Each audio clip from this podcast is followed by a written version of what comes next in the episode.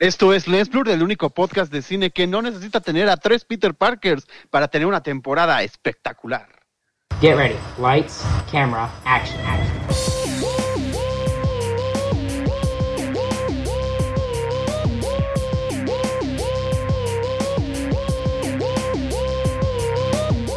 Esto es Lens Blur. Estábamos diciendo que a partir de esta temporada vamos a arrancar las frases de Raúl. Eh, como a él le gusta mucho lo- lo- las calificaciones y los rankings, yo a esta le pondría como un 1.5. No, no necesito- ¿Dónde? No, 1.5 también tú. no, ya. no, no, yo diría que no necesitamos tres, sino cuatro. Este, No, bueno. Cuatro No, es que, es que aquí somos los Vengadores y no necesitamos hombres araña para. Ah, bueno, está bien. Yo, yo, yo, yo rankearía la. Yo, yo no soy tan cruel. Me gusta Peter Parker y Spider-Man. Entonces, yo le pondría un 6. Gracias. Órale, tu mayor calificación hasta ahorita, Raúl. Aplausos a Vamos a poner un, vamos De a poner dos. un siete. Un siete. No, es que justo antes de empezar comentábamos que de todas las que ha dicho así, la más buena que ha hecho ha de tener como un 4-3, a lo mucho. Exacto. Eso. Bueno, pues para los que los extrañaron. Entonces, quizá me vi muy todo- amable. De haber sabido eso, le hubiera puesto entonces. O sea, si la calificación máxima No, es quédate. 4, yo entonces le pondría. No, quédate con el panzazo, 2 panzazo. y punto 1, algo así. Ahí está, esa no, ya es una calificación más real. Oigan, pues es un año nuevo, estamos iniciando una temporada nueva de Lens Blur. Así es. Eh, mismas frases chafas de Raúl, eso no cambia. Eh, bienvenidos. Y cambiará. Hay cosas que nunca cambian. Exacto, bienvenidos al 2022 con Lens Blur, tercera temporada. Se viene con toda la temporada. Eh, hola a los que ya nos están escuchando en el en vivo que hacemos en Facebook. Eh, hola también a quienes nos van a escuchar próximamente cuando esto se convierta en un podcast y esté en vivo en todas las plataformas. Y Eh, pues... de hecho, no, en todas las plataformas ya no estaría en vivo. Tienes razón, pero me refería a que estará arriba de todas las plataformas. Una disculpa. Arriba de. Sí, sí. Una, una disculpita. Cuando, cuando quieran, aquí estaremos. Y sí tuve un par de amigos que me dijeron, sí extraño tu programa, la verdad. Extraño tu discusión, entonces, sobre todo para ellos, gracias. Nadie extrañaba no discutir más que nosotros. Espero, Sí, que, sí. espero que hoy nos agarremos de las greñas. Eh, y empieza el año como medio raro, ¿no? Otra vez con, con eh, retrasos. Morbius ya tuvo su como 85 retraso en los últimos tres años. Ya se estrena a otra, ahora otra vez hasta abril, cuando, se, cuando la esperábamos para este mes. Es muy Eh, triste y- y- porque terminando la claro. temporada pasada yo dije, nos vemos en enero con Morbius. Y pues, Y tómala. Oye, ojalá, te lo juro, en serio, no, espero no sea el nuevo New, Mut- New Mutants porque es que ya venimos con el hype de, de, de No Way Home. O sea, Pero fíjate que New Mutants ni Sony le importaba. O sea, era como... ya como estrenen ya esa porquería y saquen la de... Morbius todavía tiene buena pinta, entonces yo espero que no. pero digo, es por el poco por el hype de Arácnido, ¿no? Pero hasta eso se va a acabar sí, ya. sí, pues era el hype definitivo de Spider-Man. Y sí, Sí. digo, hablando, hablando como de estrenos y prolongaciones de estrenos que se van retrasando poco a poco, pues así se, se, se la han llevado, ¿no? Desde- con a lo largo de la pandemia, este, pues viendo, ¿no? Probando, este, eh, con los estrenos, lo mandamos ya sea a Disney Plus, unas van a cine, otras no, y así. O Amazon este, como Hotel Transilvania. La última de Hotel Transilvania la mandaron directo. ah, ¿Te gustó, Raúl? Más o menos, no. No, no, ya. Ya es lo mismo. A mí tampoco no, me gustó, un- sinceramente. yo esperaba reivindicación de la 1 y la 2 y la verdad es que Sí, yo también, y no. no, no me gustó. Mm, pura- puras decepciones hoy, entonces, caray. Sí, sí, sí. Pero pues realmente, Pues si no, es que, mejor vamos a hablar de lo que sí va a haber este año. Exacto. sí si, si, si bien eh, empieza el año otra vez con incertidumbre, esperemos que la pandemia ya de tregua y permita que se estrene todo lo que viene para este año, porque sí vienen cosas interesantes, ¿eh? Sí, sí, sí. Sí, tanto para películas como para series, ¿no? Este, se vienen cosas, unos bombazos que creo que entre los cuatro esperamos con, con ansias, ¿no? Incluso ya para, para este mes, ¿no, Mario? Viene la, la cuarta temporada de Ozark, que tú no te has cansado de recomendar aquí. Esta serie que yo me tardé en empezar a ver, este, la estrenaron en 2017. este, No, pues si tú te tardaste en empezar a verla, nosotros nos dilatamos, este, pero como... ¿Te tardaste y la empezaste en 2017? Porque yo apenas la empecé ayer. No. Pero Mario también nos ha dicho que él no es tanto de series. O sea, para Mario, incluso para Mario está rápido.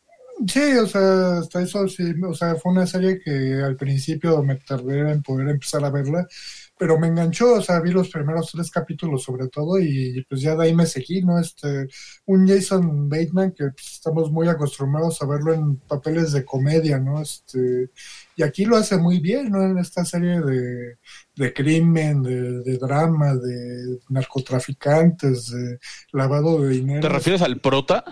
El protagonista, total. ¿En dónde más lo hemos visto? Yo nunca lo había visto en mi vida. Eh, A Jason ¿Quiero matar a Bateman, jefe? por amor de Dios. ¿Cómo no lo has visto? ¿No lo has visto en Quiero ¿En matar dónde a mi más ha jefe? salido? Quiero matar a mi Quiero matar a mi jefe. jefe.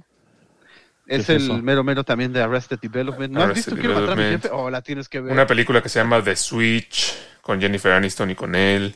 Ok, confirmamos que no ha salido en ningún lado entonces. Es, es normal que no lo, haya- no lo conozca. No, ahí vamos el nadie y el todo. Como ya lo dijimos al principio del programa, algunas cosas nunca cambian.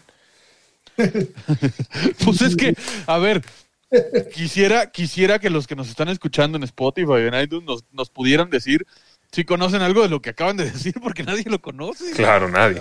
Yo, yo creo que hay varios casos, ¿no? De, de actores o actrices que, que mucha gente los ubica nada más de cara, ¿no? O sea, les, les hablan del nombre y pues no, ¿quién, quién, quién, quién diantres es este, este actor, ¿no? Jason Bateman probablemente pudiera ser uno de esos casos, ¿no? O sea, mucha gente no, Sí. no consume mucha comedia, que digamos, y entonces cuando lo ven, pues a lo mejor lo reconocerán de cara, pero de nombre, pues no. Ahora, tú acabas de Sí, decir no, de- dos cosas claves, Mario. A ti te enganchó y por eso la empezaste a ver. A mí no me ha enganchado y gran parte del problema creo que es él. O sea, ¿Cómo no, no sé, no sé si... ¿Es porque no se peina? Porque a mí sí me causa conflicto que nunca se peine. No, no, no. Ah, no puede eh, ser. ya, ya hablando como un poco más profundo, eh, a mí me vendieron Ozark como el, el Breaking Bad para adultos, ¿no? O sea, aquí iba a estar, que era como Breaking Bad, pero más fuerte. Ah, yo dije Y para si tú recuerdas la actuación, o si ustedes recuerdan la actuación de, de, de Brian Cranston y cómo se va transformando en Walter White, yo no veo esa transformación en este compa. La verdad es que lo veo muy soso, muy, muy plano su personaje. Quizá porque me quedé en esta introducción de la primera temporada, los primeros seis, siete capítulos.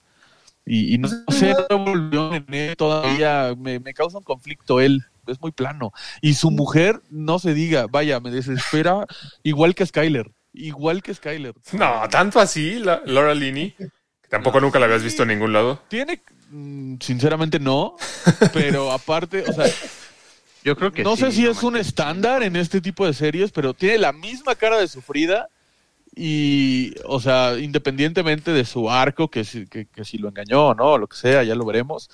Este, no sé, o sea, como que la veo muy siempre con su cara de eh, eh, sí, sí, sí, pero no, pero sí, sufro, ¿sabes? No sé, o sea, me causa mucho conflicto, me frustra, Pues es drama. me desespera. O sea, yo creo que Pues es drama, o sea, ¿no? si, si se van a animar a continuar eh, viéndola, y, y más que nada los que nos están escuchando, ¿no? Porque sí es una muy buena serie. O sea, a grandes rasgos, pues es un inversionista, ¿no? Que trabaja para un banco y, y yo creo que, o sea, en mi punto de vista está planteado así a propósito, ¿no? Como este factor psicológico del, del hombre empoderado, ¿no? Que tiene poder a partir del dinero y a partir de ahí toma de- decisiones, ¿no? Este, de- y pero se transgrede esa realidad por el crimen, ¿no? Y ahí se ve obligado a, tomar acción. Está muy interesante, o sea, no, no es, no es, no es el disparo que te propone Breaking Bad, por ejemplo, que se va como mucho más al- a, las vísceras, por ejemplo. Aquí es como más, este, más tardado, Metódico. más, más tardado, quizá más este, elaborada la trama, pero no por eso menos interesante o, o Sí, incluso no, no, al contrario. también. Y también está la niña, este Mario, ¿no? La, la que ya vive ahí. Qué Sí, actriz, claro. no, no, no. A ver, no spoilers, Raúl. Acabo de decir que la acabo de empezar a ver ayer. No, por eso no estoy, no estoy diciendo nada. no estoy Y ya me dijiste que la vi- niña vive ahí. No, la Pues que sí, pero no sabes ni de ahí quién en está el hablando, pueblo, en en The. No, Estoy bromeando, estoy Hay bromeando. mucha gente viviendo en un pueblo, ¿eh? Es normal, no es un spoiler. Sí, sí. Y, o sea, eh, o sea, todavía les falta también otros personajes por conocer. Y no por nada esta serie ha estado en, en, en los semis. Alex, cual, o spoiler, no es un pueblo Claro fantasma. que sí, sí hay gente viviendo ahí. Maldición. Sí, existe. Ya dejen de contar. Oigan, pues se estrena la primera parte de la cuarta temporada de Ozark al final de este mes. Sí, sí. Y la otra parte se estrena hasta después en el año, ¿no? Supongo que eh, yo creo que esto lo hacen en parte para espaciarlo un poco y por otro lado para que tengan tiempo de grabarlo. Claro. Pues, según yo, o sea, ya está, ¿no?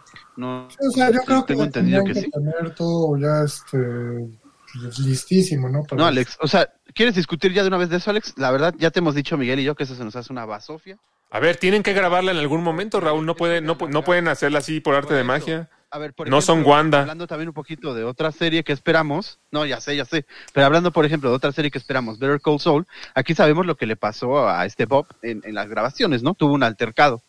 Digo, ahí se puede entender que pues, se pueda pasar un poquito la, transmis- la, la, las grabaciones y digan, bueno, pues ya tenemos este material, pues vamos a sacar por lo menos la mitad.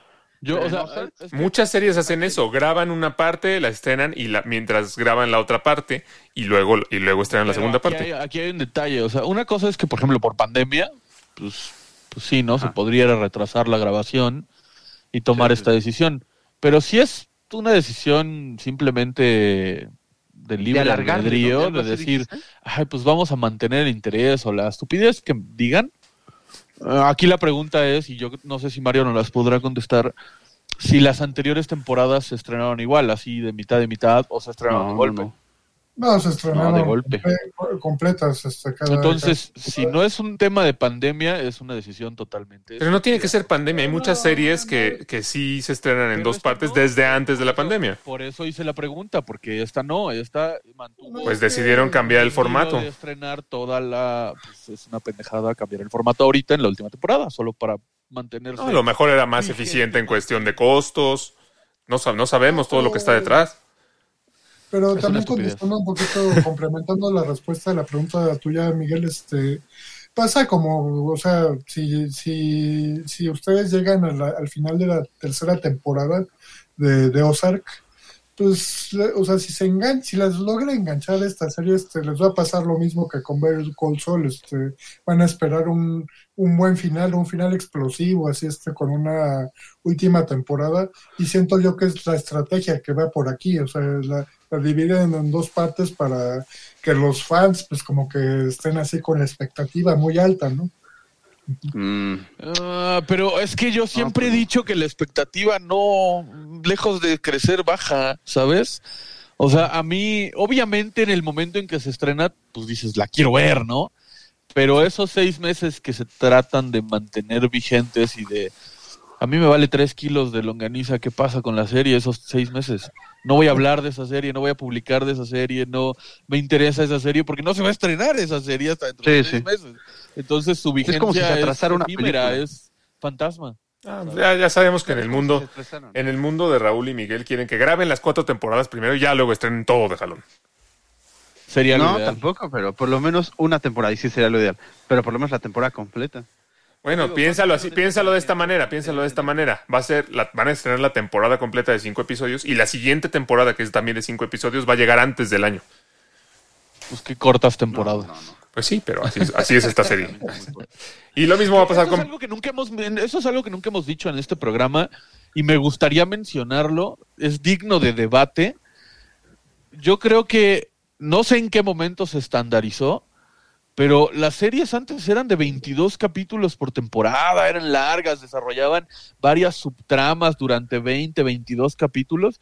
Y ahora ya se volvió un estándar que 10, 11, 8 capítulos. Chinguen a su madre, ¿por qué tampoco? Sí, o sea, sí, sí es, sí es muy cierto, pero también piensa que cuando era ese el caso, que eran veintitantos capítulos, era una serie que salía a lo largo de un año en las cadenas de televisión y grababan, eh, cada dos semanas grababan un capítulo. Así es como funcionaba. Entonces era más como una, eh, pues, pues como una línea de producción ya muy, muy establecida y, y cada dos semanas grababan un capítulo. Aquí creo que eh, este estándar nuevo de grabar menos capítulos responde a hacer unas series eh, con una producción como mucho más, eh, más grande, que sean de mejor calidad. No todas lo son, pero así empezó el que fueran menos capítulos. Ya ahorita todas son así, sean buenas o sean malas. Pero creo que empezó a ser de menos capítulos por la calidad. es como cuando se Pues, es como cuando se puso de moda que las películas duraban hora y media. Y era como, ¿por qué hora y media? Si antes duraban dos. Y ahorita otra vez como que ya empiezan, ¿no? Nunca se puso de moda que duraran hora y media. Había unas que duraban menos que otras. Sí, ¿Cómo no? O sea, no, no, no, pero hubo por ahí de entre 2005 y 2015, todas las películas duraban hora y Claro media. que Era no. como de, hay que hacerlas chiquitas, rápidas, digeribles, ¿Todas? y pues no. No es cierto. O sea, bueno, obviamente había excepciones, pero el, el grueso de, de producciones, el- la mayoría duraban poquito y ya de pronto fue que empezaron como a decir, bueno, vamos a hacer una de dos horas a ver cómo les cae y todo el mundo, a huevo, sí. Falso. Vamos, 100% vamos. falso. Es 100% real. Claro que no. Voy a buscar el dato. Siempre ha habido las películas largas y las cortas. Eso. Sí, sobre todo las de acción duran más en poquito. ese momento. Es interesante y aquí a ver tú qué opinas, este Raúl, este lo que preguntabas tú Miguel, este de que antes las series, yo siento que tiene que ver con con el factor de que ha cobrado más protagonismo. O sea, yo siento que, por ejemplo, en el 2001 cuando se estrenó 24, por ejemplo, que era una serie de 20, 24 capítulos por temporada, pues estaba como mu- mucho más auge el cine, ¿saben? Era como, ay, el, el estreno de los del Señor de los Anillos, este, estaba como muy Claro, en claro. auge en el cine todavía. Y como del 2010 para acá y 2013 sobre todo para acá, yo siento que con el lanzamiento de House of Cards ya cobró totalmente mayor protagonismo hacer series. ¿Tú qué piensas, Raúl? Sí, claro, claro. No, totalmente. Bueno, es que también piénsalo de esta forma. dicen, Ah, perdón, Raúl, Es perdón. una producción distinta. Sí, no, perdón, ¿Cómo? solo eso.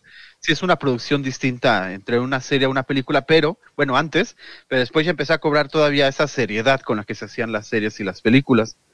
Y yo creo que 24 es un buen ejemplo porque le toman mucho.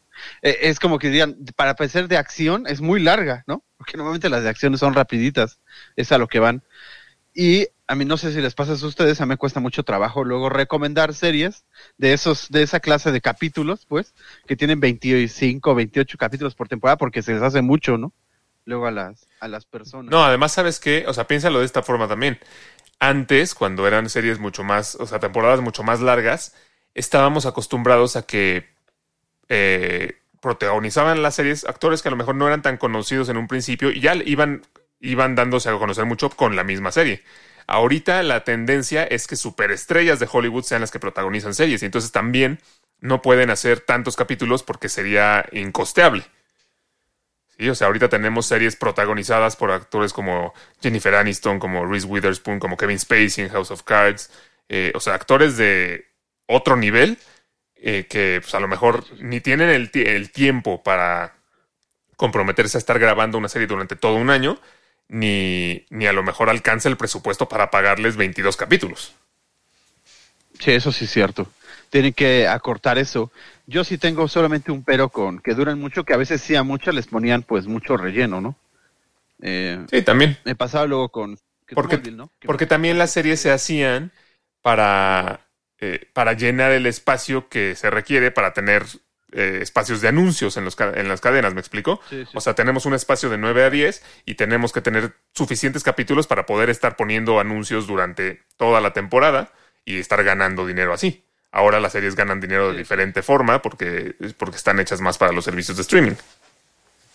Sí, sí, Eh, totalmente. Pero volviendo al tema, eh, pues ya hablaban, ¿no? De Better Call Saul, es otra serie que a mí me emociona muchísimo que viene para, para este año. Se quedó muy bueno el final de la, de la última temporada que salió y yo sí quiero ver ya cómo culmina, en qué, o sea, qué va a pasar, qué, qué es lo que está sucediendo con Saul Goodman en el futuro y, qué, y cómo es que finalmente se convierte en este personaje que ya llevamos, pues, cinco temporadas sin saber. Cinco temporadas, pero realmente como siete años, ¿no? Ya de que empezó la serie. Como si- sí. Sí, Oye, sí es cierto.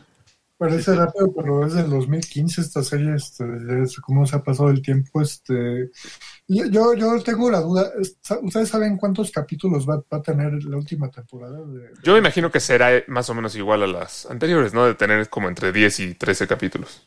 A ver, eso MDB ya lo sabe. ¿eh? Estoy buscando. Según yo, sí iban a ser los 10. Sí, porque pregunto porque, o sea, a lo mejor podría pasar algo similar a, a Ozark. En este caso, a lo mejor probablemente una elipsis de tiempo, no sé por qué, o ten- tendrían que hacer una, una temporada muy, pues demasiado detallada, ¿no? Para darle cierre a varias cosas, entre ellas, este, el factor Kim Wexler, ¿no? Que, y la relación que aún tiene con, con Sol Goodman, ¿no? Este, ¿Qué va a pasar con ella, ¿no? Este, siento que es una de las cosas más que más me llaman la atención, ¿no? ¿Qué va a pasar con Kim Wexler? Sabemos que las temporadas finales siempre tienen el potencial de o acabar muy bien y dejarnos con buen sabor de boca o arruinarlo todo. Así que Ay, no, bueno. Eh, mira, esta última va a tener 12 capi- 13 capítulos, va a tener. es igual que las otras, ¿no? Es el estándar de Better Call Saul, así es, ese es su estándar. Ah, no, mira, 10 tuvo las 5 y 10, ¿no? 10 es su estándar, Alex. Esto va a tener más. Ah, bueno, pues ahí está. Pero porque van a ser dos temporadas, va a ser una de seis y una de siete. Ah, Yo ahí juraba, juraba que Breaking Bad era más larga y no, también tiene como 10 o 12. Sí, también son Sí. cortitas sus temporadas. Y yo ahí juraba que tenía como 20. exactamente. No, no. Una película que a mí me da mucha risa todavía, eh, actualmente cuando, cuando voy al cine a ver alguna película en IMAX, sale el tráiler de Top Gun Maverick. Y lo que me da mucha risa es que sigue diciendo mayo 2020. A mí esa película no tienes idea cómo me emocionaba cuando la anunciaron. Y ya ahorita es como de, pues si sale chido, y si no. Sí, ahorita ya es como, ah, Top Gun. Sí, sí es cierto. Iba a salir una secuela, ¿verdad? Creo que, creo que cuando iba a salir vi la 1 otra vez como para acordarme y nunca salió. y ya no te acuerdas otra vez. Y ya no me acuerdo, ya la tengo que volver a ver. Sí. Y, Yo eh, tengo que confesarles algo de una vez. No he visto la 1. ¿No has visto Top Gun? Pero ¿no has visto Top ¿Cómo? Gun? No, no, no. Sí, nunca un me clásico. llamó, pero...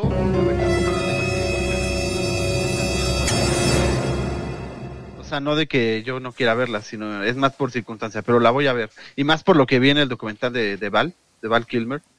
La tengo que ver, Seguro, seguro no te va a gustar, salen ¿no? ¿Cómo Seis, seis. podría no gustarle? 6-9. Ay, pues tiene romance, ya sabes que esas cosas que Raúl le hacen cortocircuito. ¿Tiene romance? Pues no que es de aviones. Ay, ¿Ves? ¿Ves? Y te preguntas cómo podría no gustarle. Ok, sí, no, no le va a No es cierto, gustar. ¿Te gusta Pearl Harbor? Entre to- Sí, Pearl Harbor sí me gusta, extrañamente. Ah, entonces sí le puede gustar. Es Pearl Harbor en el aire, más o menos. Ah, muy bien. Pearl Harbor ya era en el aire, ¿no? Bueno, este es Pearl Harbor más en el aire. No, tienes toda Pearl la Harbor en el aire. Pearl Harbor ya en el aire, es verdad. Ya era en el aire. La, están- la- la han estado pasando mucho en Star, me he fijado todo eso ahí. este, Nos están, nos están preparando. Que no la haya Está visto, para- encontrar Para ahí. el 27 de mayo, Alex. Hasta ahora, hasta ahora. Sí, Ah, exactamente. mira, para mi cumpleaños va a estar lista el estreno. Exactamente. Exactamente. Dicen, dicen, otra película que, que, que se estrena en 2022, dice que es Avatar 2, y esa se iba a estrenar originalmente creo que en el 2014. ¿no? Esa, esa sí lleva retraso tras retraso tras retraso desde antes de la pandemia, así que yo no tengo tanta fe en que sí se vaya a estrenar Avatar 2 este año. ¿Ustedes qué opinan? Eh, Es que, yo, o sea, ver, yo, lo que no por- tengo tanta fe es en que haya evolucionado mucho técnicamente, ¿no? Porque se supone que se iba a estrenar en 2014 o algo así, y James Cameron lleva diciendo años que no la realizó porque no tenía las herramientas tecnológicas todavía necesarias para llevar a cabo su idea y la chingada. Yo, Exactamente. yo, o sea, yo, así como Matrix fue una revolución en su momento con la cámara 360 y la chingada, o como Avatar fue una revolución en su momento por su, por su este, CGI y demás, yo no me imagino qué evolución tecnológica cinematográfica pueda hacer como para que esta película sea el boom del año, ¿sabes? Sí, estoy de acuerdo. O sea, creo que Creo que eh, desarrollo tecnológico seguramente sí ha habido eh, y muy importante, pero no sé qué tanto se vaya a ver eso en la pantalla. O sea, no sé qué podrían mostrarnos que de verdad nos deje boquiabiertos como sucedió en su momento con el 3D que utilizaron en Avatar, que apenas medio empezaba el cine en 3D y Avatar lo hizo de una manera súper espectacular y creo que eso fue lo que le dio la popularidad que tuvo. Realmente no es que sea la súper gran historia ni la súper gran No, actuación. ¿no? Sí, no, no. O sea, la historia es buena, pero efectivamente Es no Titanic es como que con la aliens. historia haya roto. No es Titanic con aliens, es Pocahontas en el espacio. Claro que sí. Ah, lo que sí es que, por ejemplo, no solo el 3D, yo la, yo la llegué a ver incluso en 4D, cuando Cinepolis introdujo las salas 4D y una de las primeras fue las de, la de Paseo a Coxpa. Yo fui a ver ahí Avatar, Avatar en 4D y wow, o sea, Bueno. Ay, pero no tenía eso igual, es nombre ¿eh? del formato, ¿no? No es que sea 4D. Sino es que... No, sí, pues el 4D Así se es que te echan aire, agua, viento, Ay, eso es olores. cuarta dimensión. Pues, No sé. Ay, bueno, sí es el nombre, pero vaya, a eso se refiere.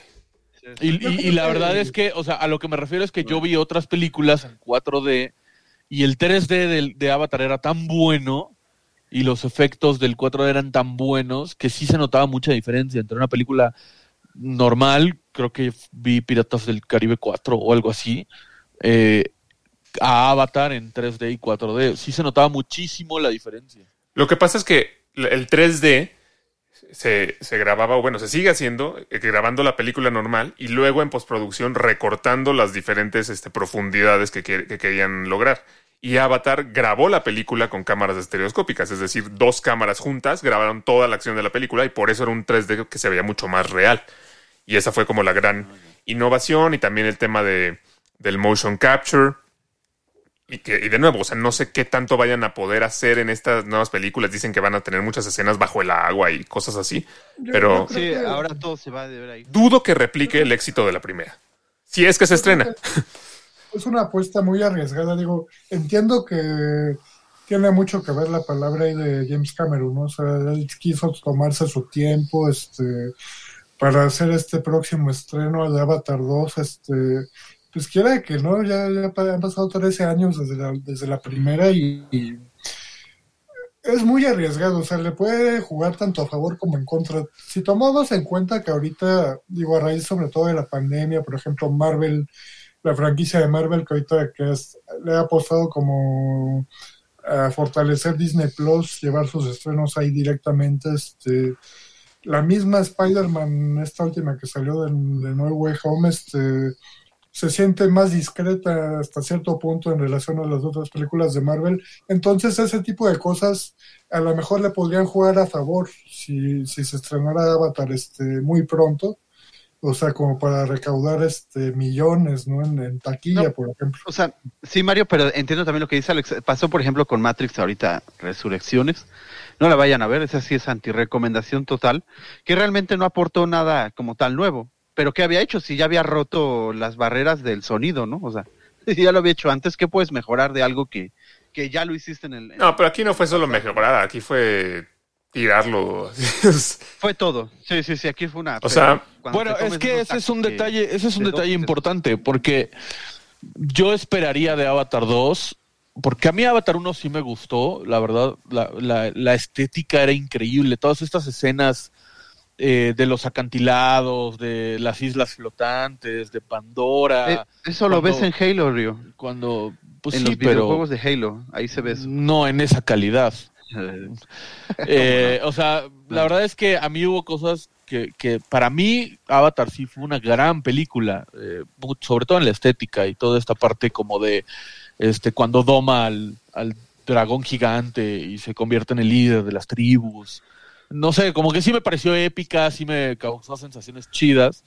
Entonces yo esperaría que la 2 por lo menos esté a la misma altura. O sea, si no va a innovar tecnológica, tecnológicamente, si no va a hacer algo diferente, algo nuevo, algo que rompa el cine, marque un antes y un después como lo hizo la antecesora, por lo menos que esté a la misma altura de estética. De ah, sí, de eso sí va a estar a la misma altura. Pues eso sí. Ojalá, porque por lo que me dicen, Matrix 4 no está a la altura de... Bueno, es que Matrix uno. 4 no es que no esté a la altura visualmente. Lo que pasa es que Matrix, Matrix fue revolucionaria hace 23 años. Entonces, o sea, los efectos que lograbas hace 23 años no, no se acercaban a lo, que, a lo que logró Matrix y por eso fue revolucionaria. Hoy en día, pues los efectos son incluso mejores, eh, pero eh, no logró, eh, ¿cómo se llama? Proponer algo nuevo visualmente y además la historia es un bodrio. Entonces, es a lo que me refiero. O sea, la historia de Matrix 1 era muy buena, la historia de Avatar 1 a mí se me hace buena, no se me hace tan mala como ustedes lo, pintan. No, Bueno, pero es que yo no pues, digo que sea mala, ¿eh? Yo nada más digo que es Pocahontas en el espacio.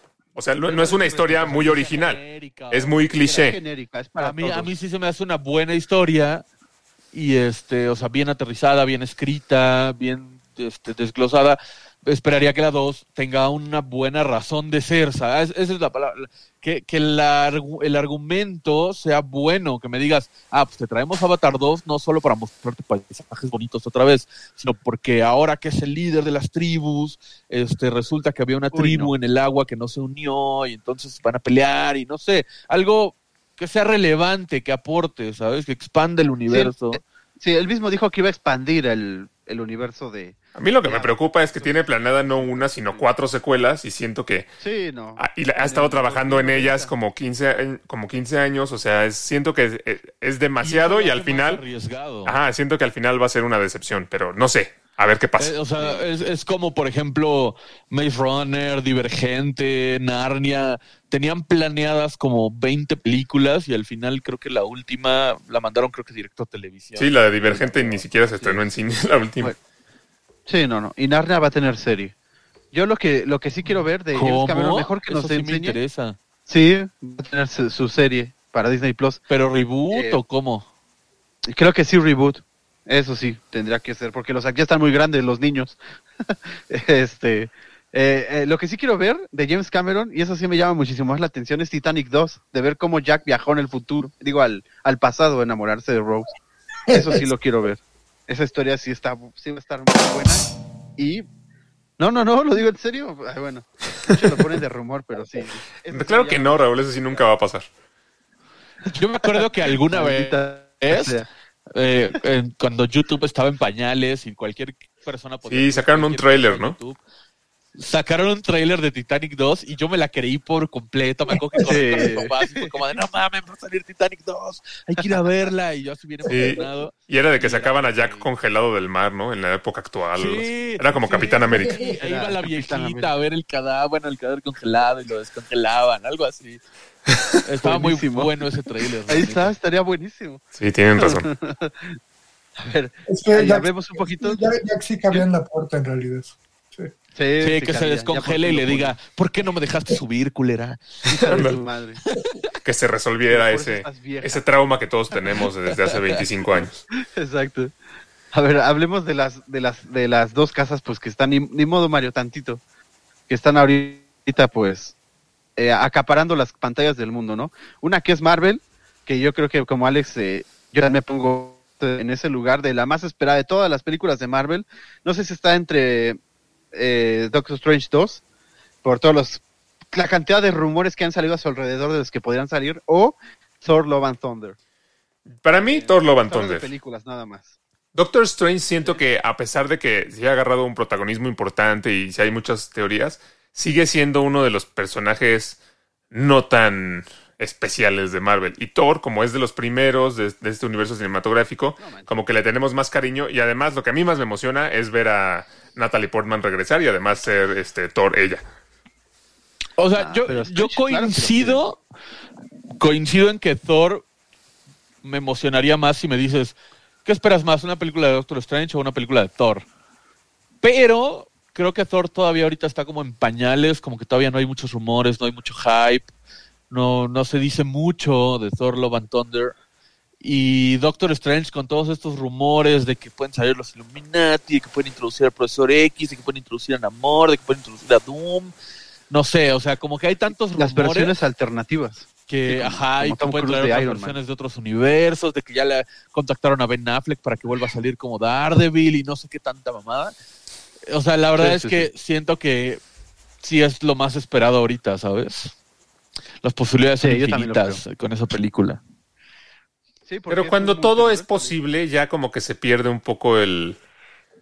el- ya, ya para qué, ¿no? Pues cualquier cosa puede pasar. Cualquier, cual- cualquier persona se puede morir y regresar de otro universo. Cualquier cosa que pase no es relevante porque se puede arreglar yendo a otro universo o trayendo de otro universo. No, te llevo una juguetería y te digo, puedes agarrar lo que quieras. ¿A poco te dices, no, ¿sabes qué? No, solo dime de qué pasillo. Porque... Claro que no. Totalmente, totalmente. Estoy, eh, ¡Ah, qué más! Pero estoy de acuerdo con Raúl. primero, es que sí, primero. o sea, cuando todo es posible, eh, o sea, toda tu, tu imaginación no tiene límites, tu imaginación... Sí, o sea, entiendo esa parte. A lo que me, a lo que me refiero es que el, el- la angustia o la emoción que te puede hacer sentir una historia pierde un poco de relevancia porque lo que sea que suceda, el hecho de que, por ejemplo, ya se murió Iron Man, pues qué importa, de todas formas, pues de- en cualquier momento puede llegar otro Iron Man de otro universo y ya, se arregla, Pero en ese solucionado. momento, cuando muere chasqueando los dedos, sacrificándose por el universo, no, no, no se pierde. O sea, al final de cuentas, en ese momento los No se pierde, lo- pero se vuelve menos relevante.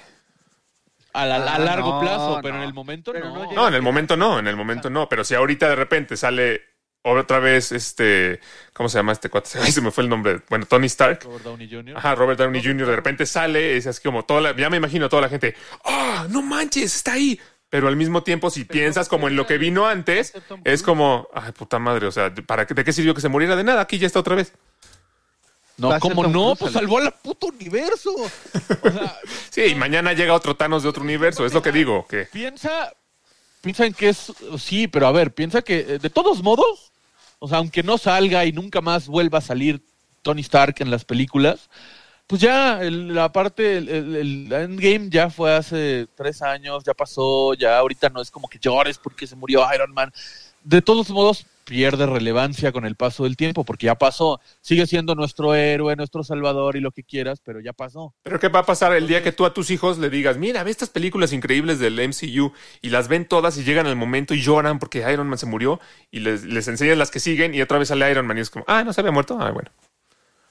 Pues no, porque hay, hay, hay Pues como buen padre. Las películas tienen también que trascender, ¿no? O sea, del tiempo en, las que se, en el que se hicieron. Claro, pero pues ahí como buen padre se las enseñas. Te esperas cinco años para enseñarle la siguiente película. no, unos cinco años, pero te esperas tres meses. No, ya tres meses le dices, mira, ya te, te toca la nueva, sacaste buenas calificaciones. Pero se pones a ver No, bueno. y dice, ¡ah, Iron Man está ahí! ¡Wow! Y sienten la misma emoción.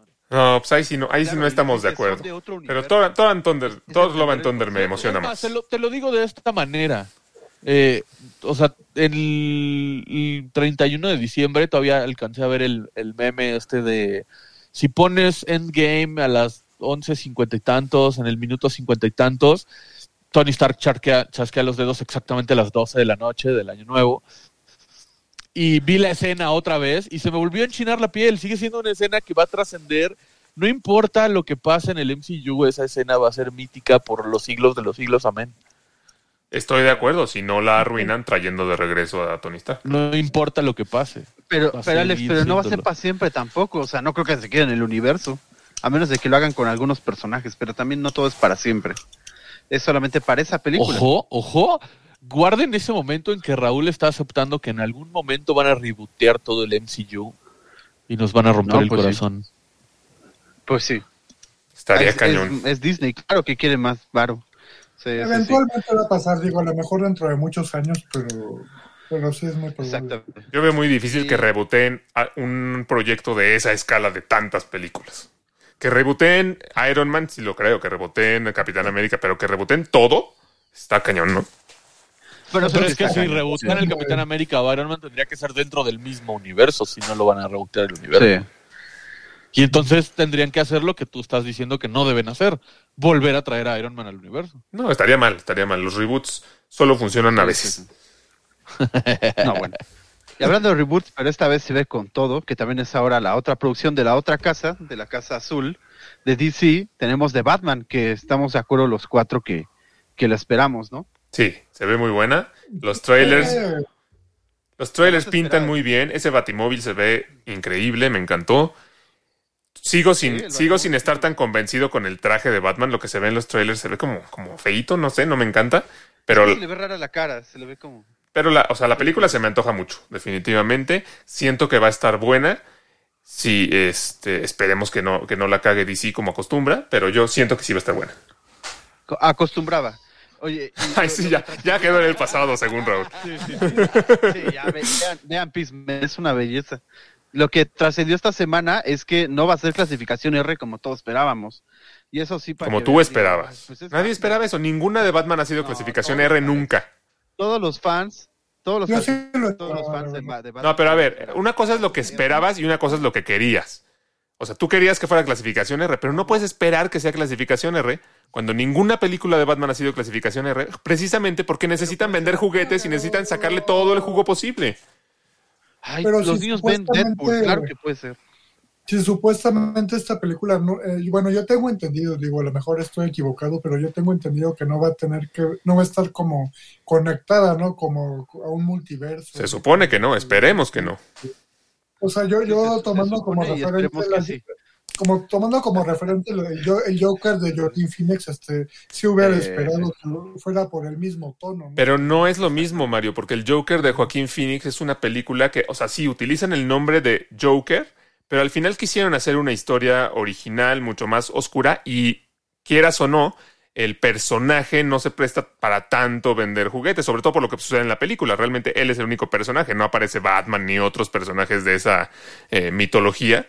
Entonces no es una película que estuvo hecha para hacer juguetes, pero cuando ves una película de Batman, inmediatamente el merchandising es un factor súper importante y van a tratar de exprimirle hasta el último centavo. Entonces no me parece nada sorprendente que la quieran hacer, hacer una película apta para Los menores. niños vieron Deadpool.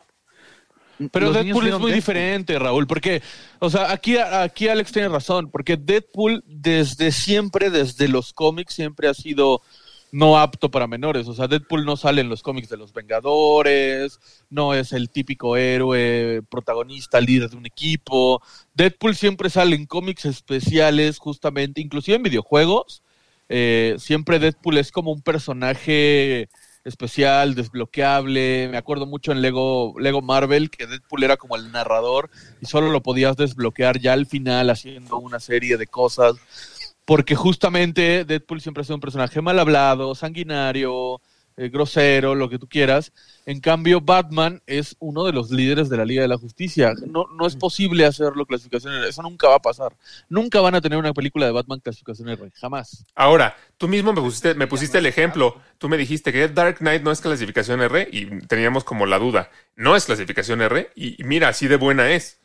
O sea, esta también es PG-13, Pues, la, la de, siente como R. la de Dark Knight. Pues ahí está. Sí, claro, entonces, claro. por- entonces no te preocupes, todo va a estar bien.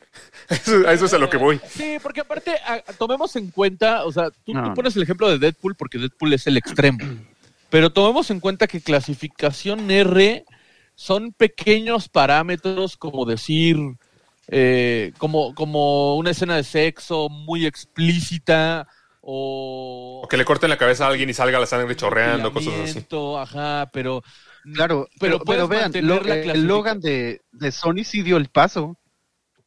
Pero no este, Ajá, pero este no es pero- Logan, este es Batman. mantener- Puedes mantener el tono fuerte, el tono de sangre, el tono de, de oscuridad, sin ser clasificación R, simplemente eh, grabando la película, presentándola y que, que la, no sé, institución, o no sé qué quién es el que se encarga de las clasificaciones, diga, ah, güey, mm, esta sí está muy fuerte.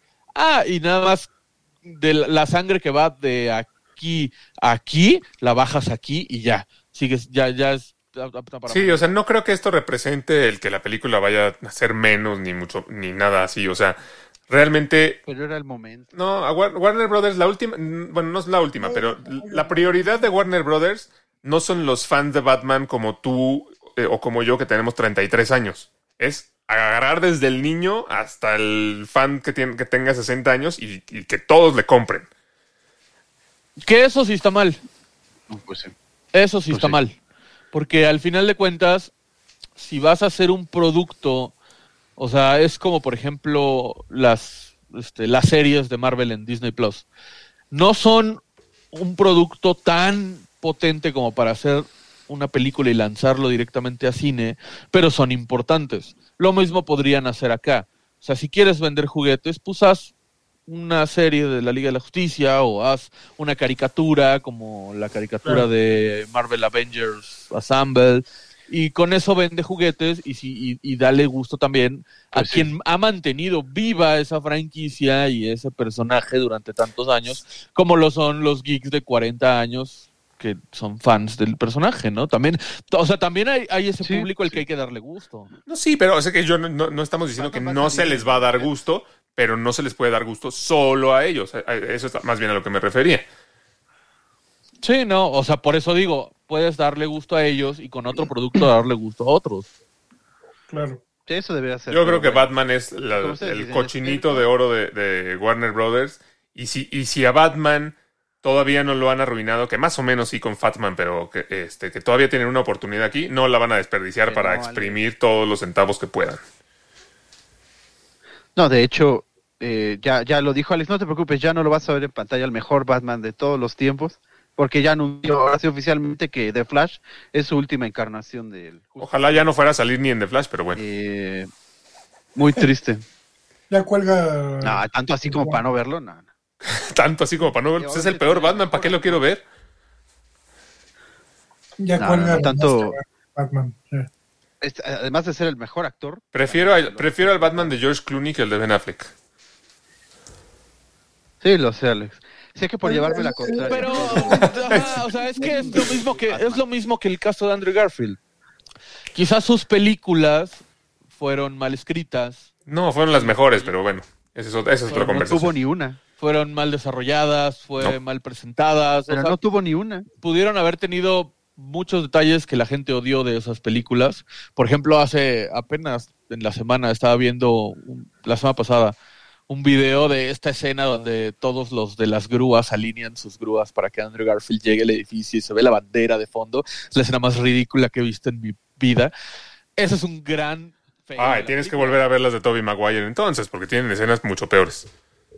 Tal vez, pero no tan cínicas, ¿sabes? Claro que no, peor a lo que, voy Andrew, es que no. a lo que voy es que puede ser que las La películas donde sale Ben Affleck sean malas porque son mal escritas porque están mal hechas porque las revolvieron a hacer mal como Justice League pero mm, quizá el, el- el personaje de Batman de Ben Affleck quizá no sea tan malo como para verlo en cameos como ahora vimos a Andrew Garfield en No Way Home Por eso les digo, O cuando sea, yo quiero aclarar que no creo que yo no creo que Ben Affleck sea un mal actor o que lo haya hecho él mal. O sea, justo como dice Miguel, escribieron mal esas películas, son chafísimas y eso pues obviamente cameo, repercute en el Batman.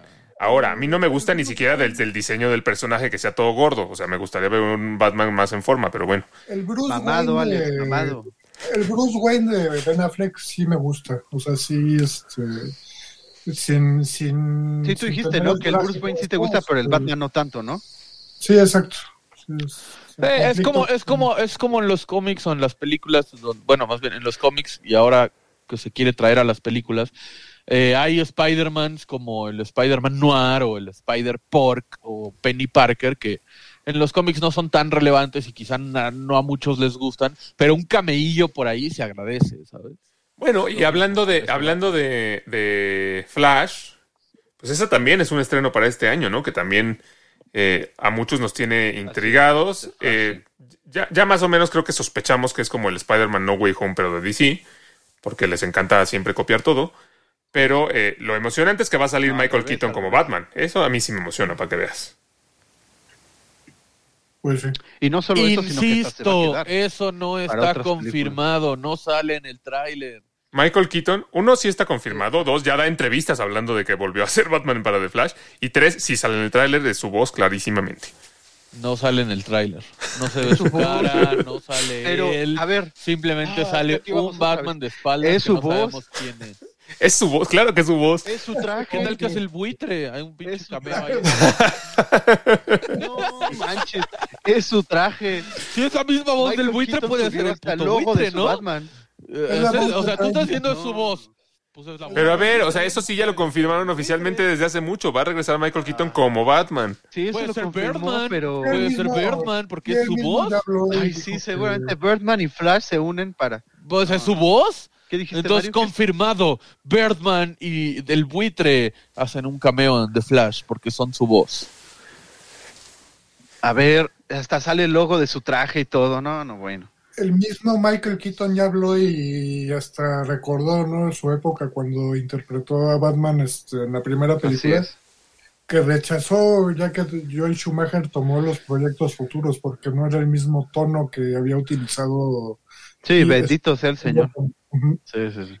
Pero fue una de las cosas que dijo cuando se ya se oficializó su, Así su es. participación. Eso como- y, y eso y que le pusieron una parte en el traje para que pudiera ser del uno, sin tener que quitárselo todo. Eso también agradeció mucho. Gracias por ese, Por ese dato, Raúl. Era importante, era importante. Y a ver, eh, y, y, y saliéndonos de esa, también hay una serie que, útale, estoy, pero lo que le sigue de emocionado, y tú, yo sé que tú también, Alex, la serie de Obi-Wan Kenobi, Sí, desde que la 100%. anunciaron, obviamente con la con la con el regreso tanto de, de, de- de- bueno, el personaje de Obi-Wan, obviamente, ¿no? De Iwan McGregor y de nuestro querido Darth Vader, que para ti no, sé- no sé si no sabías que no era querido o no, Alex, pero claro que todos queremos, aunque él odia la arena, To- Todo el mundo, aquí, aquí es la, la gran contradicción de los, de los fans de Star Wars, incluyéndome, que todos dicen que Hayden Christensen fue un pésimo actor como Anakin Skywalker, pero ahora todo el mundo está, pero ahora todo el mundo está emocionado de que regrese.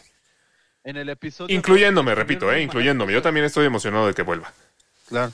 Claro, claro, pero os digo, pero aquí te estoy diciendo como por los fans, se redimió todo en el episodio 3. Estuvo muy mal escrito Ah, en el episodio Eh, 3. tampoco se redimió todo. O sea, se- sí se redimió un poco, pero no todo.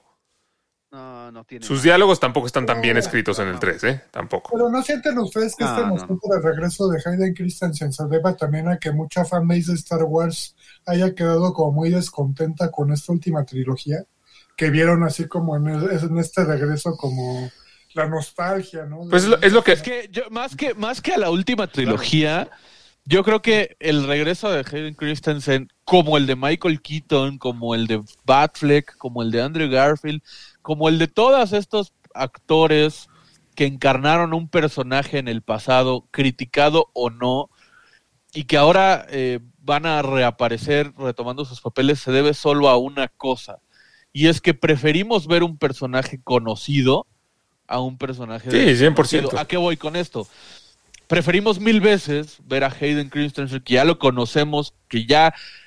O sea, tú piensas en Anakin Skywalker y piensas en Hayden Christensen y el niñito.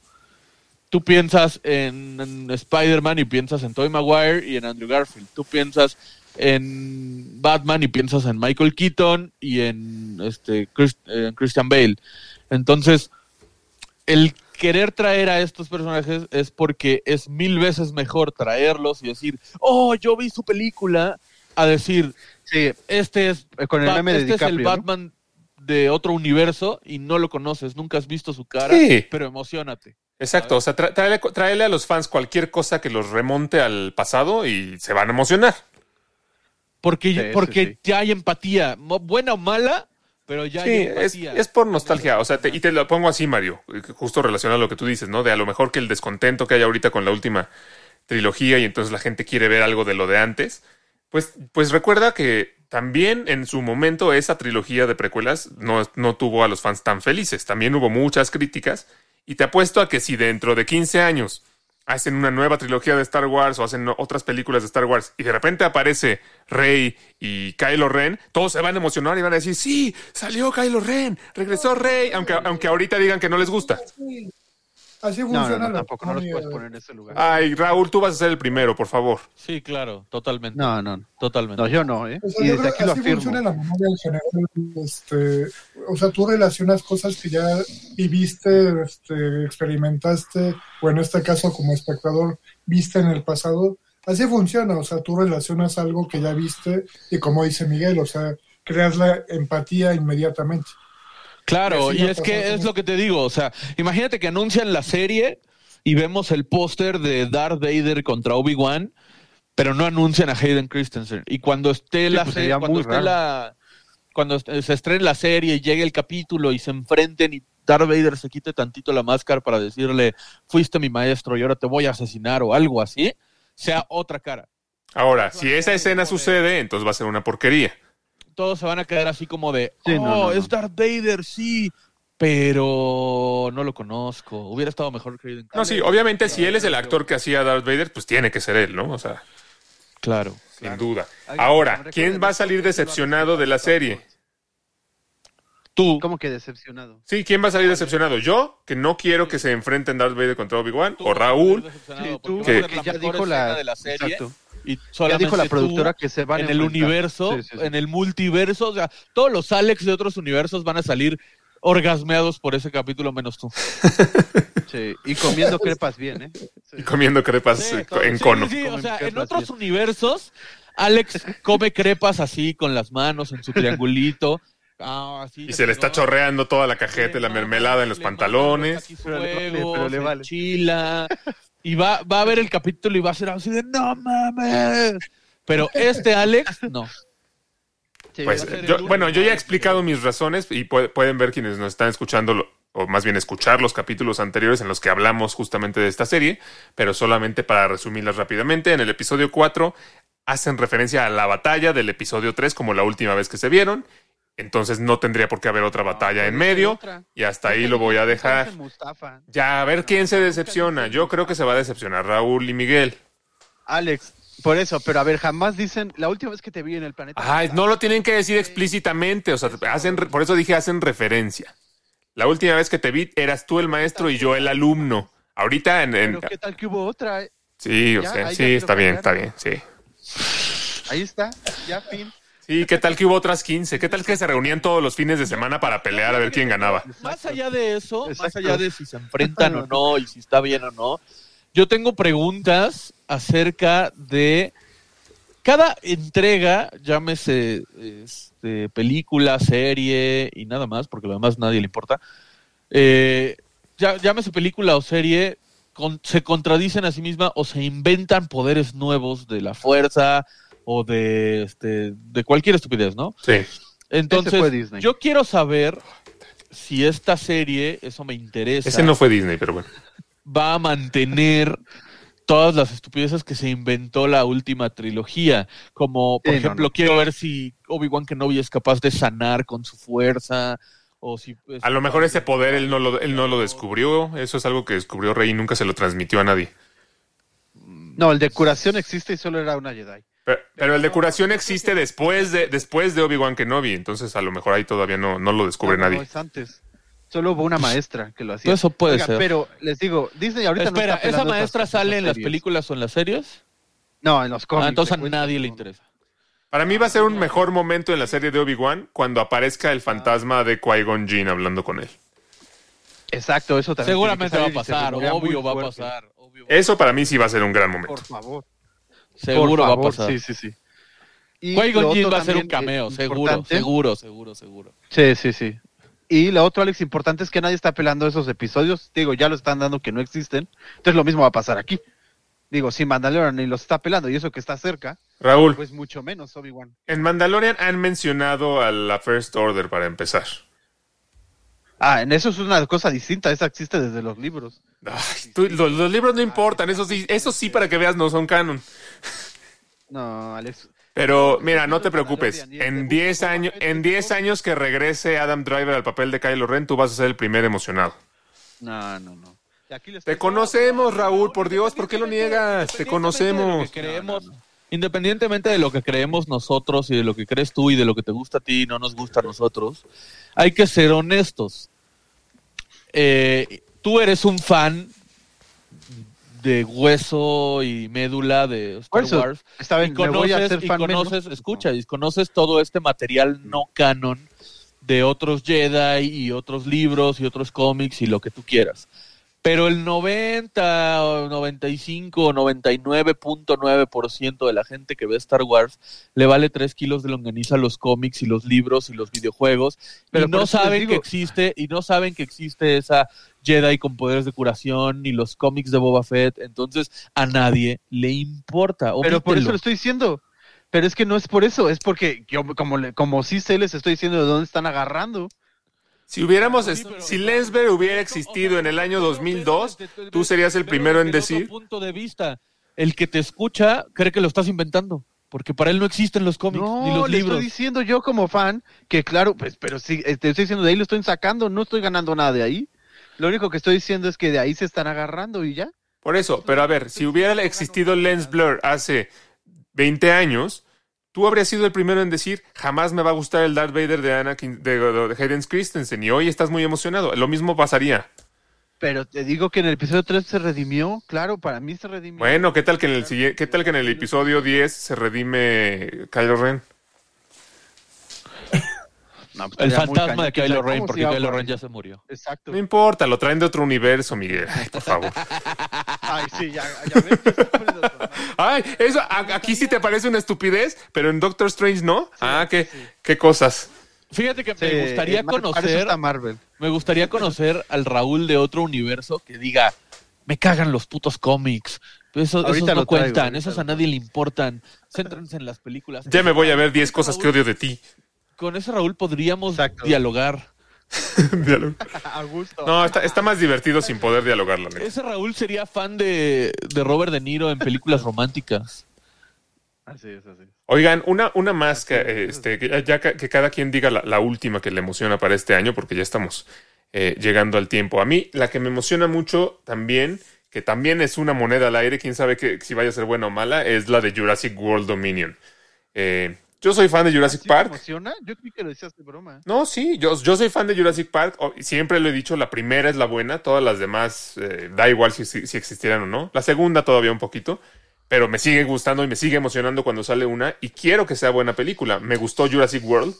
Jurassic World eh, 2 se me hizo una verdadera aberración y no, no, sé, no sé qué pueda pasar con Jurassic World Dominion, pero sí estoy emocionado, estoy emocionado de que regrese, como decíamos, por la nostalgia de que regresen Alan Grant, la doctora Ellie Sadler y Ian Malcolm. Pero Este, igual van a estar hablando y ya, ¿no? Entre- no sabemos, no sabemos, pero, o sea, me emociona. De nuevo, es perfectamente posible que sea una porquería. ¿Y qué pasa Sí, si el Dr. Grant y la otra son clones?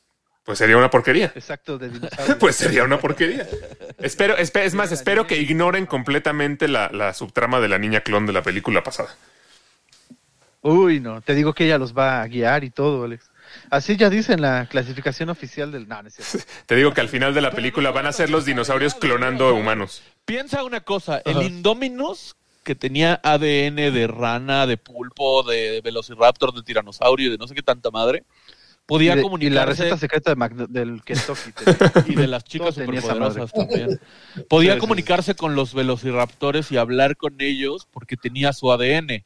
Podía camuflarse porque tenía el ADN no sé quién. Entonces, si la niña es un clon con ADN de dinosaurio o algo así o con la misma tecnología, no suena descabellado que la niña Que pueda hable hablar con los dinosaurios como Elisa Thornberry o algo así. 100%, o sea, puede suceder, puede suceder. Por eso digo que es una moneda al aire.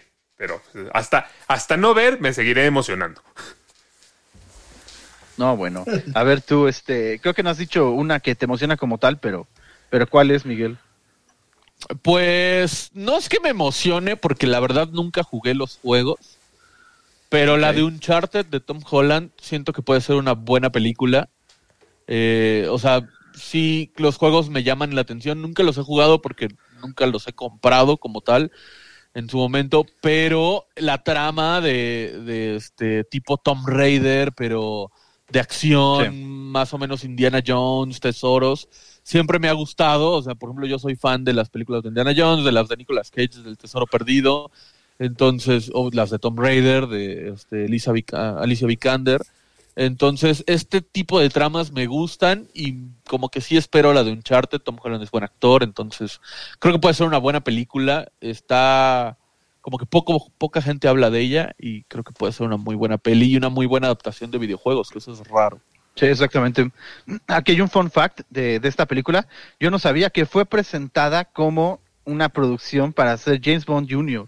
Y de hecho era también con Tom Holland. Órale. Entonces así es como lo presentaron, imagínense. Ay, Y qué la bueno que no. empresa, di- no, pues dijeron, no, ¿sabes qué?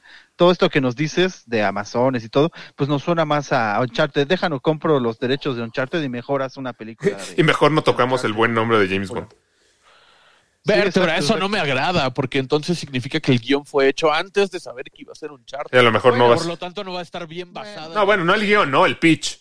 Ya, o sea, Exacto, el pitch nada más. Tengo no sé si ya era con guion y todo. Supongo que sí, pero eso se puede cambiar también. recuerden que, la, que estos pitch, saga, una- lo- una- recuerden que los, eh, las juntas en las que deciden cuándo- cómo, cómo va a ser una película son de dominio público. Están en un canal que se llama Screen Rant y se llaman Pitch Meeting. Ahí las pueden ver. Ah, Lo que pasó en la realidad. 100% lo que pasó en la realidad, exactamente. ¿Y tú, ¿Y tú, Mario? ¿Cuál es la que más te, te llama? Pues yo estoy esperando mucho una película que se llama The Northman, la tercera Así es. película de Robert Eggers, el director de La Bruja. Esta película de terror del 2015 que a muchos nos gustó, este, muy innovadora ¿no? en cuanto al tono de- del género de terror. Y la de The Lighthouse, ¿no? Esta del Faro de 2019, este, también espectacular, ¿no? Las actuaciones de Robert Pattinson y William Dafoe ahí este, haciendo mancuernas. Sí, chulada. Eh, para mí el mejor director de, de actual es Robert Eggers, este, y esta de The Norman, este, pues una historia sobre vikingos, ¿no? Este, con un muy buen cast, Así este, es. con Nicole Kidman, con Anya Taylor Joy, con William Dafoe, entre otros. Así es. Entre otros, ¿eh? Sí, Ethan Hawke eh, y este Alexander Skarsgård. Sí, un super elenco, ¿eh? Súper, súper elenco. Eh, sí, historia de vikingos y sí se ve toda también oscurona, tipo, pues la bruja, ¿no? Y el faro también que han sido de ese estilo, pero esta pues ya pone epicidad por todos lados. Yo también lo espero con ansias, Mario. Suena, suena bien, se ve bien. Para mí, suena como la receta perfecta para quedarme dormido, pero. Pero suena bien la película. vikingos. ¿A poco con vikingos? Pero es que no es por, no es por los vikingos, ya te dije, o sea, como que el, el- el director, los, los actores que van a salir, el, el póster incluso, o sea, como que para mí suena como que no me va a gustar, pero se, pero se ve como una buena película para, para las personas a las que sí les guste. Bueno, Oye, me extraña que Alex no haya mencionado a, a A ver. Misión Imposible. Ah, no, esa, esa por demás, o sea, es claro que me, que me emociona un buen. Lo único que ya no me gusta de las de Misión Imposible es que antes cada una tenía un director diferente, y entonces cada película tenía como su identidad. Y las últimas tres y las dos que vienen ya son todas con el mismo director, entonces como que ya se sienten medio iguales. Pero a ver, claro que me emociona, ¿eh? Y por mencionar, es por mencionar algunas otras que no mencionamos, Sonic 2, la 1 me gustó. Mario Bros. Eh, Mario que Bros. Lightyear, Lightyear. Ah, Lightyear este se me año. antoja muchísimo. Lightyear también sale este año. Animales Pero espero que en la de. Lightyear sí salga Zorg. Ay, tiene Sí, que yo salir también. Zorg, que es el villano Sí, principal que de la... de Sí, ¿verdad? Más Sí, que ¿verdad? sea Hayden Christensen también. sí. Eh, no, bueno. No, yo, yo lo que no sabía era que iba a salir en el cine. Yo creí que iba a ser producción eh, directa. No, es la carta fuerte de Pixar Plus, para este año. pero es pa- No, muy bien, chulada. Qué bueno, Sí. esa fue una muy buena. Muy. Animales sí, Fantásticos también sale este año. Así es, Los secretos de Dumbledore. Claro, con También el, con el Things. Grindelwald, que ya no se parece a Grindelwald. Stranger Things. La cuarta de Stranger Things se ve buena. No sé si Succession venga con nueva temporada este El año. origen de Gru también sale este No, año, no, no. La de Minions 2. Tendremos la segunda temporada de Oscuro Deseo. La, Mario, espera esa con un la, recomendación de Mario de, de, de hace mucho tiempo que nos recomienda, luego la semana que entra nos, nos dice que no, que era broma, luego nos dice que siempre sí. Bueno, mira, No la vean con sus papás, 22 capítulos de ver a Maite Perroni en lencería. Yo también lo espero con ansias, entonces, sinceramente. eso dice. Sí, sí, sí, cómo no. Raúl, ya, ¿cuál es la última tuya? Para irnos con Eh, las la de- noticias. bueno, la, sí, ya, la última producción de Martin Scorsese, que será eh, The Killers of the Flower Moon, de película que ya se está, creo que ya se acabó de, de- de grabar. ¿Y no le va a pasar lo mismo que con la última que no encuentra distribuidora? Yo creo que sí va directo para Netflix, es lo que, lo que suena. Obviamente va a tener a DiCaprio, no podía, no podía faltar, va a salir Brendan Fraser, va a hacer su regreso a la pantalla grande. Eh, Robert De Niro, por supuesto, también no podía, no podía faltar. Y, y los demás, pues ya, ya no son tanto. Pero lo que llama la atención es justamente el regreso tanto de Brendan Fraser y obviamente ahora uniendo otra vez, ¿no? A DiCaprio y a Robert De Niro en una, en una producción. Eso ya es de esperarse. ¿eh?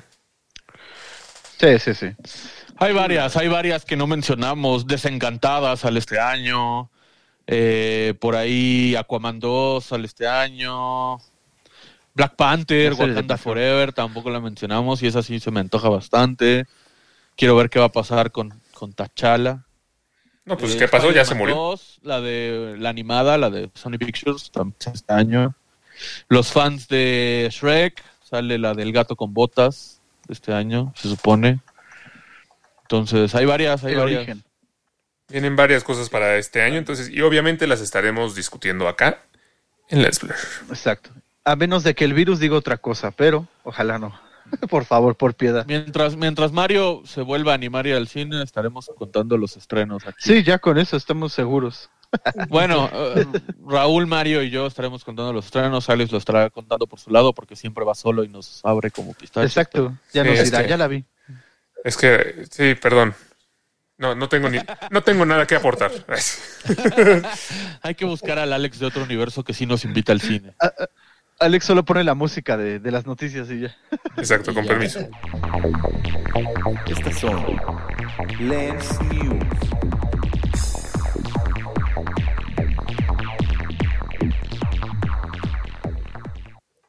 La academia escuchó mis plegarias finalmente y este año los Óscares van a volver. temporada de la academia. Exacto.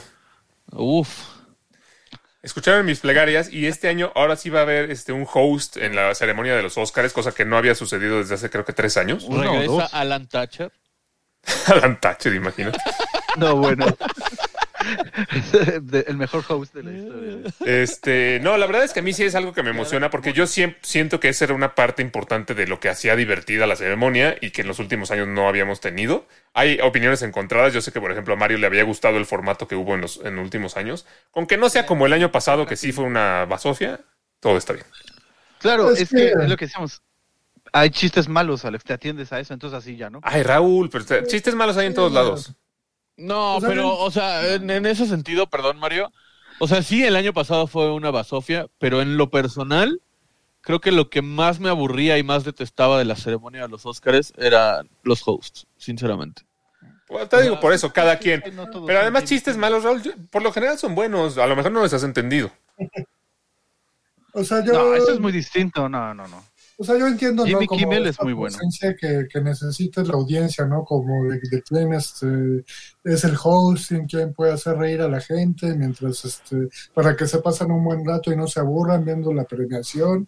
Este, pero eh, a final de cuentas los gringos suelen ser muy locales, ¿no? O sea, hablando de chistes, por ejemplo, o sea, habrá, quien sí los capte, ¿no? Porque sigan la línea, ¿no? O sea, este, no sé, viendo Los Simpsons, la mejor de toda la vida, o cosas así, este, pero suelen ser muy locales, o sea, y, y la verdad, este, o sea, O sea, en mi caso- muy locales y basados en chismes, además, Mario. Ajá, exacto. Bueno, No, pero a ver, es una ceremonia de Estados Unidos para Estados Unidos. Que la transmiten en otras partes del mundo es otra no, cosa. Es una ceremonia de Estados Unidos para el mundo. No, claro que no. ¿De dónde sacas que es para el mundo? Si fuera para el mundo, premiarían la mejor película del mundo y no tendrían su categoría aparte de película de otro Es país. un show, es de los shows más vistos en el mundo. Es- Por eso, pero es un show Es hecho por americanos para ¿Es americanos y sucede que los transmiten en otras partes del mundo porque también No, despierta no, el interés. no, no, no, no. Claro que sí, es como el Super Bowl, pues es una cosa Pero para es Estados el Unidos. Super Bowl es para el mundo. Es hecho para Estados Unidos, ya que el mundo lo transmite es otra cosa. No, no, no, no. no. A ver, Si no, no- piensa por ejemplo en el béisbol, en la, en, el- en la serie mundial, la serie mundial, que son solo con equipos de Estados Unidos, es lo mismo. Sí, pero la Serie Mundial es un deporte que solo se ve en Estados Unidos. El fútbol americano no. Y los Bowl premian es producciones de. Estados Unidos, de Hollywood. Pero las películas son internacionales, Alex, claro. que Sí, no- claro, ahí tienen la, la categoría de película internacional. No, no, no, no, Hacen no, la separación. Las películas en general se estrenan en todo el mundo. El segundo mercado más importante después de Estados Unidos es China. Por eso, No puedes decir que es hecho por eso, pero incluso con los estrenos de las películas, lo, así hacen la diferenciación. Esta película obtuvo tanto dinero doméstico, o sea, en Estados Unidos, y tanto afuera, en el mundo. Donde, a- donde a nosotros ya no nos Por importa qué pero El pase. show no es producido solo para Estados Unidos. Pero lo que sí es cierto, y es lo que dice Raúl y Mario, que los chistes de los hosts y demás son muy locales. Y en Porque son para Estados Unidos. El, el humor gringo, eh, fuera de producciones, o sea, fuera de series, fuera de películas, me refiero al humor gringo como de, de televisión, de en vivo, digámoslo así, es muy raro. Eh, no sé si, eh, o sea, por ejemplo, cuando ven series gringas en, canales de Estados Unidos, o por ejemplo yo que luego me siento a ver partidos con mi, con mi papá de fútbol americano o de béisbol, y pasan los comerciales gringos de Papa John's y de KFC y cosas así, son, son, son comerciales muy raros, que lejos de querer decir, ay, voy a comprarlo, me dicen, qué raro comercial. Ah, son, son culturas diferentes, al final de cuentas. Es- Ajá, es un humor raro, es un humor localista. Y entonces, cuando tú estás viendo los hosts de los Oscars, no te hacen reír. A mí nunca me A han ti. hecho reír. O sea, por eso te digo, depende de Y a- gustos. Y a muchos. Y a muchos. Por eso, No o sea, por eso. Todos, porque luego dicen que generalizo, pero a muchos no. Por eso, o sea, no, tienes razón, o sea, a muchos no, no les gusta, a otros sí, o sea, por eso digo que es como muy polarizado. A mí en lo personal sí me gusta, o sea, siento que, por ejemplo, de los Óscares más memorables de los últimos tiempos fue en el que eh, fue host eh, Ellen DeGeneres y se tomaron la famosa selfie y demás. Eso, eso me pareció muy bueno. O cuando Jimmy Kimmel llevó a los del cine de enfrente. Exacto. Bueno, digo, esos dos, mis respetos, pero para que haya otra vez esos dos. Ay, Billy bien. Crystal era buenísimo host de los Oscars también. O sea, ha habido varios. No, Billy Crystal sí me caía muy bien, la verdad. Sí, sí lo reconozco. ¿Decir quién? Falta tu pregunta, exacto. Ahí, sí, ahí viene. No, ¿Quién diablos es Billy Crystal y dónde ha salido? Billy Crystal. Ah. Sí, no, pues ni puta idea. Es Mike Wazowski. ok. Eh, ah, eso sí es conocido. Mike Wazowski me refiero. No quién le da No, la bueno. voz. Qué exagerado. Oye, por aquí, por aquí decían, ¿no? Rumores. sí, sí, sí. rumores del live action de Blancanieves, que para empezar quiero aclarar que ya hubo un, black- un live action de Blancanieves llamado Espejito Espejito, ¿no? O sea, ya van a hacer otro. Es verdad. Y no, y también el de Kristen Stewart también. Ah, pero ese no fue de Disney, pero el de Espejito Espejito sí fue de Disney. Ah, bueno, el de Espejito, Eh, Espejito. que, a ver, espérate. ¿Existe una película llamada Espejito, Espejito? Sí, Julia Roberts es la bruja malvada y Lily Collins es Blancanieves. Solamente ustedes la vieron. Yo no la he visto, Yo no- pero es no, reciente. sí pero es reciente, es reciente, es de como hace como 10 años, una cosa así. Pero bueno, este sí es recuerdo. 100% producción de, de, de Disney, Alex. Pero esa también la era, por eso digo. completa de Disney. Sí, no, según yo no era 100% Disney. Pero esta sí. Bueno, el caso es que los rumores dicen que, que no, no habría príncipe en esta película, sino que sería eh, Blancanieves homosexual. Y creo que ahí entra lo que ya hemos discutido en otras ocasiones, ¿no? El meter la inclusión a fuerza, ¿no? ¿Por qué no hacer un personaje que sea homosexual en vez de volver a Blancanieves, que su historia es con un príncipe, y volverlo homosexual a ella? Eh, Pues pues, sí. lo de siempre. Sí, o sea, inclusión a Sí, fuerza. sí, sí, o sea. Exactamente. Una inclusión tal cual. Y, y hablando, no, bueno, esto no es tanto de, de a fuerzas, pero eh, varios ejecutivos de Warner también ya están hablando sobre qué fue lo que pasó para que saliera al final de la línea, por lo menos de todo lo que es eh, real en el universo de DC, que, que la verdad aún sigue siendo un poquito descabroso, es que no es tanto lo que nosotros nos vendió Zack Snyder todo este tiempo de que no le aceptaban sus ideas o de que tuvo broncas. Es que imagínate, se les aceptan y sale con semejantes porquerías. No, no, no, Alex. Ay, digo, el ataque siempre va, pero está bien. no es cierto, es cierto. Eh, eh, este ejecutivo dice que la verdadera razón por la cual pues no, no siguió Warner trabajando con Zack Snyder es porque él tiene una actitud de, de los cojones horrible, ¿no? Eh, al final es una persona muy difícil con la cual trabajar. Ahora, yo no puedo obviamente asegurar nada de esto, pero sí sé que es medio perfeccionista con algunas cosas. Y no sería el primer director. Por ejemplo, eh, Stanley Kubrick también era muy difícil de trabajar con. No, demasiado. y no, no tenía eso. Así es. O sea, por ejemplo, yo, yo de Snyder, este, o sea, digo, no, no, no, no soy muy seguidor de, de sus películas, o sea, entiendo que tiene buenas obras, 300, este, Watchmen, este, que me gustaría ver Watchmen, por ejemplo, o sea, sí me llama mucho la Vela, atención. vela, vela. Este, pero, o sea, lo entiendo, o sea, siento que Snyder sí es un el tipo de director que como que no le gusta atarse a, a la empresa, ¿sabes? Que te diga, no, es que tienes Claro, que rebelde. a este tipo de cosas porque si no, no sale, ¿no? Este, entiendo que es un director así. Entonces yo creo que al mismo Snyder le conviene, ¿no? O sea, porque él va a encontrar así como su línea, ¿no? Pues sí. Yo- Ya tiene su Army of the Dead. Estás en mute, Leo. Ya tiene su Army of the Dead y ahí va a hacer lo que él quiera. Mario No, casi se paró de la silla de- cuando también- dijiste Kubrick, ¿eh? Sí, sí, dijo, ¿qué dijiste, Justamente lo que dice Mario. O sea, al ser un director difícil con el que trabajar, él va a ser mucho más selectivo con quien lo contrata y va para poder hacer lo que él quiera, como lo hizo en Army of the Dead. Sí, que al final yo te diría, o sea, digo, obviamente estos son rumores, no, no sé qué tan cierto sea, o incluso si, si lo dijo un ejecutivo de Warner, también pues, nunca salen a decir exactamente toda la verdad y salen a decir solo un lado de la historia. Yo lo que creo es Sí. que si fuera una persona muy difícil con la cual trabajar, pero les hubiera generado con sus películas el éxito que esperaban, pues les vale y lo, y lo siguen contratando. Pero pues les dio Batman contra Superman, la Liga de la Justicia, que fueron dos flops gigantescos, pues obviamente no es como que lo van a mantener ahí haciendo el universo Claro. de DC. Sí, la liga no, la liga no cuenta tanta, pero sí Superman, bueno, Hombre de Acero sí, y Batman contra Superman igual. Pero Hombre de Acero sí Sí, fue exitosa monetariamente, las otras dos son las que fracasaron. Sí, pues sí, ahí sí. Los, si los numeritos no la acompañan, y lo tuvo hasta después, ya con su corte. Ahí sí, si no la acompañan ni Sí, que, el- sea, que el, no, que pues el morbo hizo que la gente se cegara y pensara que era una buena película cuando era la misma cochinada. Que no, Alex, que no. ya, ya, ya lo sacaste porque esta va a ser la última del año, ¿eh? Ya. Esta es la primera del año, Raúl. ¿De qué hablas? Apenas es el primer programa. No, no, no. todavía, todavía nos faltan 51 ataques a la Liga de la Justicia. Válgame la fregada. De hecho, 102, Vámonos ya. porque también van mis 51 ataques. Sí, hay veces que se repiten durante el programa, eso es cierto.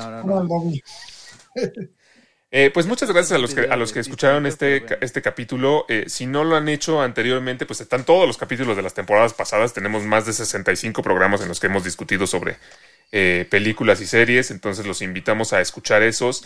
También a seguirnos en nuestras redes sociales, en Facebook, en Instagram.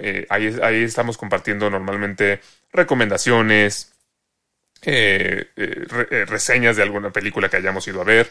Entonces también chequenlos, síganos y sobre todo eh, cada semana escuchen el podcast. Muchas Y gracias. compártanlo, compártanlo para que llegue a más gente. Si algún día esto monetiza, prometemos que la primera inversión va a ser una cámara para Raúl para que se vea mejor. Y Ah, bueno. Un, tra- un trapito, un trapito para el lente nada más. No, no, no, ya, ya está. Ya está, ya está. Mejor regale playeras con mis frases. Ándale. Y coméntenos qué otros temas quisieran escuchar que discutamos por acá, ¿vale? Ahí estaremos. Muchas gracias. Bye bye. Cuídense mucho.